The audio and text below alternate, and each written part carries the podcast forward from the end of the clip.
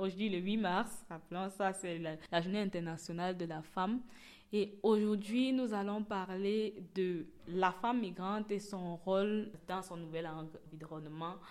Avec moi aujourd'hui, Aminata Racho, qui nous vient du Burkina Faso. Également, Barkissou Salifou, qui est du Togo. Ruby Traoré, de Our Voice, qui est également du Togo et du Cameroun et de partout en Afrique. Nous aurons aussi Edwige. Edwige nous vient du Cameroun et moi, Rufine, qui vient également du Cameroun. Aujourd'hui, c'est le 8 mars, donc nous allons parler un peu de comment est-ce que nous célébrons cette fête, comment est-ce que nous engageons dans la société dans laquelle nous vivons.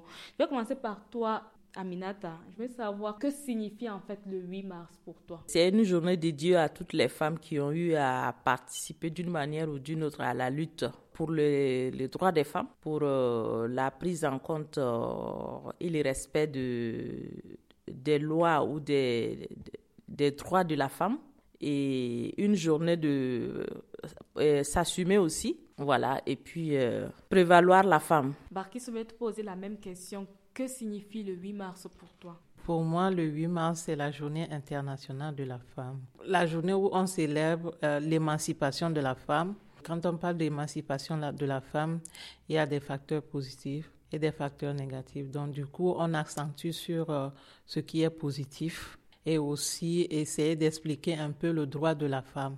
On va directement passer la parole à Ruby. Euh, je pense que le 8 mars marque également une journée bilan en réalité de tout ce que la femme a fait durant toute une année. Donc ça veut dire que du 8 mars au 8 mars, on essaie de faire le point de nos luttes, de nos échecs, de nos réussites en fait à la fin, on rend quand même hommage à celles qui ont commencé la lutte avant nous et on pense donc aux perspectives à venir. C'est pour cela que euh, d'un côté, vous allez voir les gens célébrer, célébrer peut-être euh, ce qu'ils appellent le courage, l'abnégation de certaines femmes, de certains grands noms. Et de l'autre côté, vous allez voir des femmes dans la rue qui revendiquent totalement qu'il y a encore à revendiquer ou qui veulent rendre visible ce qui est encore invisible dans la vie de la femme. Aminata, toi qui as quitté ton pays depuis 20 ans, est-ce que avant de quitter le pays, est-ce que tu célébrais le 8 mars au Burkina Faso? Personnellement, le 8 mars au Burkina Faso, c'est pas les femmes ne savent pas vraiment ce que ça veut dire le 8 mars au Burkina Faso pour moi parce que pour la femme burkinabé, le 8 mars c'est la, la fête. Elles pensent que c'est une journée dédiée aux femmes juste pour fêter, mais elles ne connaissent pas le, le, le, sens même de la lutte. Pourquoi cette journée a été dédiée aux femmes, pour célébrer la femme? Et le 8 mars, euh, moi, personnellement, je le suivais. Je voyais que nos mamans, c'était les habits, euh, c'était les messieurs qui partaient au marché faire les courses, venir préparer peut-être. Hein. Et les soirs, les mamans, les jeunes filles, euh, voilà, c'était la fête, quoi. C'est pas vraiment ça, à vrai dire. Barkiso, comment est-ce que toi, tu célébrais le 8 mars au Togo? Bon, il n'y a pas de différence, de différence entre ce que Aminata vient de dire. Et le 8 mars au Togo, c'est une célébration, c'est la fête où la femme est à l'honneur. On organise des activités de, des activités de sensibilisation et aussi dans les ménages. On fait des interviews dans les ménages, comment ça se passe. Par exemple, c'est le jour où la, la, la, femme, au fait, prend euh, la place du, du, mari dans le foyer et la, la femme qui fait le ménage, qui fait la cuisine, qui s'occupe des enfants. Donc, du coup, la femme est assise comme l'homme et c'est l'homme qui fait le jour là tout, cuisine pour la femme donc au fait. Et aussi on offre des fleurs à, à la femme aussi. Bon, on fait des uniformes et voilà, on fait des défilés. Ou... toi tu as vécu ou tu as grandi entre deux cultures donc celle du Cameroun, celle du Togo.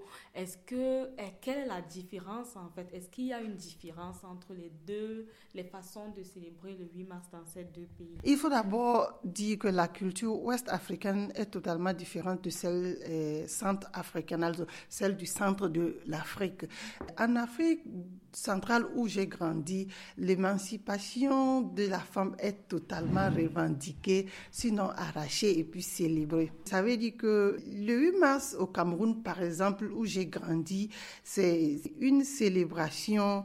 Elle est très festive, mais au même moment, elle est une sorte de revanche de, la femme euh, sur son mari. C'est un jour où euh, la femme, l'homme est déjà d'abord préparé à cela. Il sait que bon, le 8 mars, euh, ma femme va célébrer. Et c'est ce qui marque cette fête au, au Cameroun depuis mon enfance. C'est cette manière de prendre la fête au sérieux, et pas seulement au sérieux individuellement, parce que les femmes au Cameroun évoluent beaucoup dans des cadres collectifs qu'on appelle souvent les tontines, les c'est pas des, groupements de Ndjangi forcément, mais il y a des, collectifs dans lesquels les femmes grandissent. Ça peut être agricole, ça peut être plein d'organisations. Donc, ces femmes-là s'organisent d'abord à l'interne pour pouvoir célébrer le 8 mars. Et c'est pour ça que c'est, c'est presque un défi, c'est le minimum d'avoir un pain du 8 mars. Et donc, au Cameroun, euh, de la femme à la petite fille, on fait tout parce que et, chacun ait son morceau de pain et puisse le célébrer. Bon, il faut avouer que depuis des années, le 8 mars a été travesti par beaucoup de jeunes femmes camerounaises qui se retrouvent dans les bars et qui boivent à doses bien fortes et qui, qui, qui s'élèvent à outrance, entre guillemets. Donc, ça veut dire que euh, also, elles célèbrent, célèbrent comme si demain n'existera plus, mais tout reste dans, dans un cadre vraiment bon enfant. Contrairement en Afrique de l'Ouest, en Afrique de l'Est, là se fête mais pas avec la même ferveur qu'en Afrique centrale, comme au Cameroun, par exemple. Au Togo, cela ne se fait pas comme au Cameroun, par exemple. Les femmes, elles restent totalement cupides. Elles, je vais dire, elles restent totalement, euh, pas fermées, mais elles célèbrent dans la, beaucoup de modestie. Also, elles se, elles se réservent beaucoup plus de place pour le respect, même comme elles même comme c'est dit qu'elles peuvent être libres ce jour, être comme la petite minute pour aller cuisiner pour son mari, alors que la femme camerounaise, elle est partie le matin, il faut l'attendre le, le, lendemain. Merci Ruby. Nous avons parlé du 8 mars au Cameroun. Nous avons parlé de comment vous célébrez le 8 mars. Mais comment est-ce que ça se fait ici? Nous sommes maintenant dans, une nouvelle, dans un nouvel environnement. D'autres depuis 20 ans, d'autres depuis 3 ans, 10 ans, 1 an, euh, au moins d'un an. Quelle est la différence? Comment tu célébrais là-bas à l'opposé d'ici? Toi, par exemple, Edwige, tu as célébré le 8 mars l'année dernière, tu étais encore au Cameroun. Et cette année, c'est ton premier 8 mars en Allemagne. La manière dont cette journée est célébrée dépend de la perspective que les gens ont selon les cultures, selon la société dans laquelle on est. En Afrique particulièrement, au Cameroun d'où je viens, la, tendance, c'est que l'ambiance est plutôt festive. C'est vrai qu'on a des activités, mais là, c'est surtout les femmes qui se regroupent, comme elle a dit, en association. Et ici aujourd'hui, bon, pour vous dire vrai, si je n'étais pas sortie de chez moi, après, même quand je suis sortie, je ne vois pas d'ambiance. Donc, mais là, c'est comme une journée ordinaire où rien ne se passait, vous voyez. Toi, Barkis, je sais que tu as célébré le 8 mars au Togo, mais aussi en France. Tu as déjà vu un 8 mars, puis aussi en Allemagne. Comment est-ce que euh, tu as vécu euh, le 8 mars dans les trois différents pays? Pour moi, avoir vécu en France, bon, j'ai milité euh, dans, dans, une association. C'est un jour de rencontre de, bon, des ressortissants. C'est un jour de rencontre. Maintenant, par rapport à en France, les Français, c'est une journée aussi de, de comment on le dit, de, de revendication, de marche et de célébrité, de, de festivité au fait. Donc, euh, et ici en Allemagne, bon, depuis, euh, je, je, viens de faire deux ans, donc je n'ai pas vécu. Euh, c'est aujourd'hui même, j'étais surprise comment, je me dis, vraiment, le 8 mars, c'est la fête, mais je vois que c'est au fait des manifestations. Voilà, c'est carrément autre chose au fait. Ruby a tout à l'heure parlé de les femmes doivent s'engager et celles qui doivent tirer les autres, ce sont ces femmes à un certain niveau. Toi aussi, dans ton propos, tu as dit que tu t'engages d'une certaine parce que tu étais dans une organisation en France et tout. J'aimerais un peu savoir comment est-ce que vous vous engagez dans la lutte euh, pour les droits de la femme, pour l'émancipation de la femme. avoir milité dans, dans un mouvement politique, euh, nos activités étaient, étaient axées sur euh, le droit à l'éducation de la femme et aussi les violences conjugales et oui, le viol, on essaie d'expliquer un peu parce que, par exemple, le droit à l'éducation de la femme dans, dans, les, zones rurales où, il y a peut-être l'école ou bien l'école est loin, dans une famille, on garde la femme, la femme, la jeune fille à la maison qui va pas à l'école et que c'est les garçons seulement qui vont à l'école. Donc, on essaie de sensibiliser par rapport à cela. C'est le droit aussi, le, la, jeune fille a le, même droit que le jeune garçon d'aller à l'école de s'instruire. Naturellement, je suis concernée pour la cause des femmes, mais pour parler d'activisme, honnêtement, je n'ai pas encore vraiment été très, très activiste. Euh, bon, moi, je pense déjà que le fait d'être à cette table ronde et de parler est un acte d'engagement, c'est un acte politique.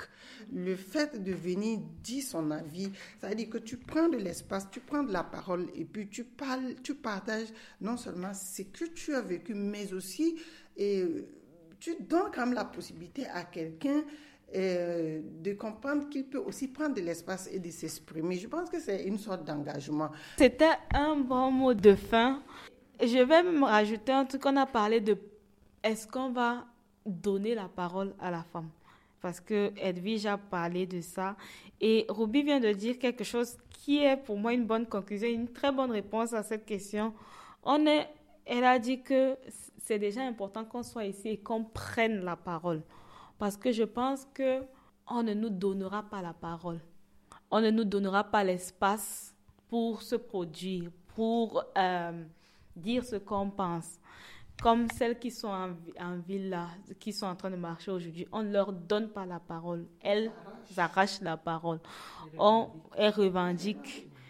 On ne revendique, on n'est pas obligé d'aller revendiquer comme ça, parce qu'en Afrique, il y a différentes réalités, mais dans les cadres pareils, pour nous qui sommes migrantes, qui normalement, qui recherchons encore peut-être un meilleur statut, qui recherchons encore euh, une maison où vivre dans les trois prochains mois ou bien dans les deux prochains mois, voilà les espaces où on peut prendre la parole, les espaces dont on peut, qu'on peut s'approprier et là où on crée nous-mêmes notre petit quelque chose, notre arbre de peau bien notre, notre endroit où on peut se produire, on peut créer quelque chose. Donc, merci à vous pour vos contributions.